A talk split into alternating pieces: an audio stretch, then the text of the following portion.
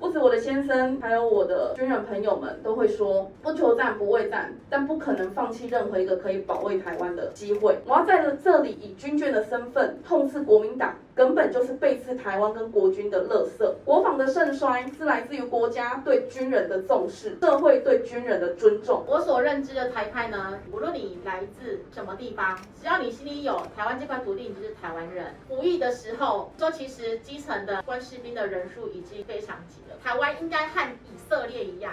不分男女都要全民皆兵。社会呢是由各个小螺丝组成的，部队也是，只要有心呢，全民都是兵。中国解放军那每来一只无人机，咱就赶快那有一只无人机起来甲拦截，咱逐工会当安尼正常过生活。其实是爱感谢这个军力负重前行，除了爱强化咱军事的能力以外，嘛要强化咱个人心内底这个防卫意识，会当互台湾的这个战略思维，嘛会当入来到一个新的常态。